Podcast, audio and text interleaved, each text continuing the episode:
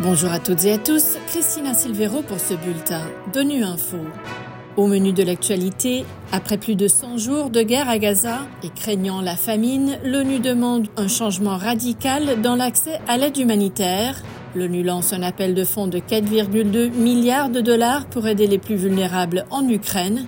Enfin, Cabo Verde est désormais le troisième pays africain à être certifié libre de paludisme.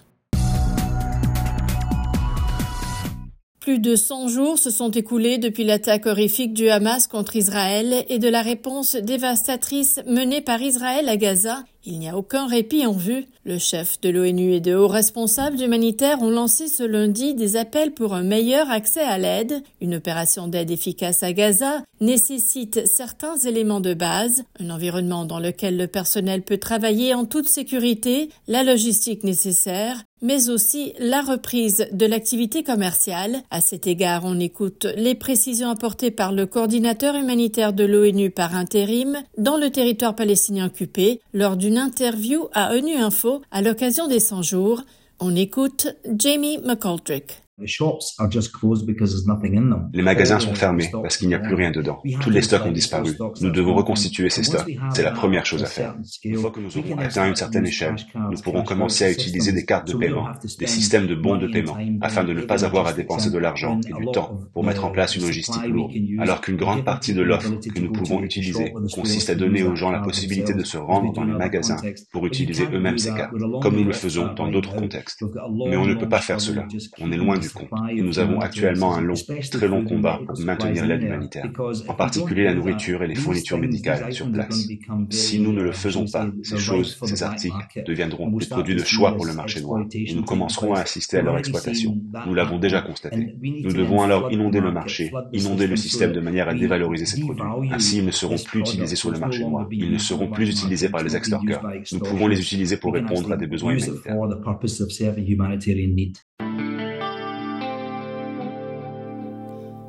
Cela va bientôt faire deux ans que les forces russes ont lancé une invasion à grande échelle de l'Ukraine. Les besoins humanitaires dans ce pays sont immenses et ce lundi, l'ONU a lancé un appel de fonds urgent de 4,2 milliards de dollars pour aider les plus vulnérables en 2024, Jérôme Bernard. Aujourd'hui, plus de 14 millions de personnes en Ukraine ont besoin d'une aide humanitaire, soit 40% de la population, et plus de 6 millions ont fui au-delà de ses frontières. Le chef des secours de l'ONU a souligné devant la presse à Genève qu'aucun endroit n'a été épargné par la guerre. Ces dernières semaines, des bombardements constants ont visé les régions de la ligne de front et les villes ukrainiennes. Martin Griffiths a dénoncé le coût dévastateur de la guerre pour les civils, en particulier dans les régions de Donetsk et de Kharkiv, où les familles s'abritent dans des maisons endommagées, sans eau courante, gaz ou électricité. Les habitants des villages les plus exposés ont désormais épuisé leurs maigres ressources et dépendent des livraisons d'aide pour survivre pour garantir que l'ONU et ses partenaires humanitaires en Ukraine puissent atteindre 8,5 millions de personnes parmi les plus vulnérables, un total de 3,1 milliards de dollars sera nécessaire cette année. À cela s'ajoutent les réfugiés ukrainiens dans 11 pays voisins qui ont aussi besoin d'un soutien accru et durable. Pour aider 2,3 millions de personnes déplacées par le conflit, ainsi que les communautés d'accueil, l'Agence des Nations Unies pour les réfugiés a besoin de 1,1 milliard de dollars cette année. Le directeur général de l'OMS, Dr Tedros, a remis vendredi un certificat historique à Cabo Verde, le certifiant libre de paludisme. Le pays insulaire africain devient ainsi le troisième pays exempt de paludisme dans la région africaine, après Maurice et l'Algérie. Lors de la cérémonie de remise de certificat, le Premier ministre Ulysses Correa Silva a dédié le certificat au peuple capverdien. On l'écoute. Nous dirigeons et créons les conditions.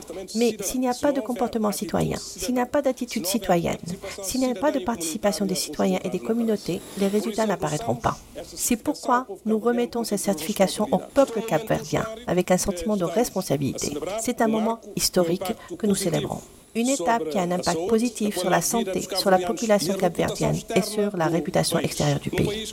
Dans un pays dont la principale activité économique est le tourisme, l'élimination du paludisme signifie l'élimination d'une contrainte à la mobilité, à la perception et au renforcement de la confiance en matière de santé. Voilà, fin de ce bulletin de Nu Info. Merci de votre fidélité. À bientôt.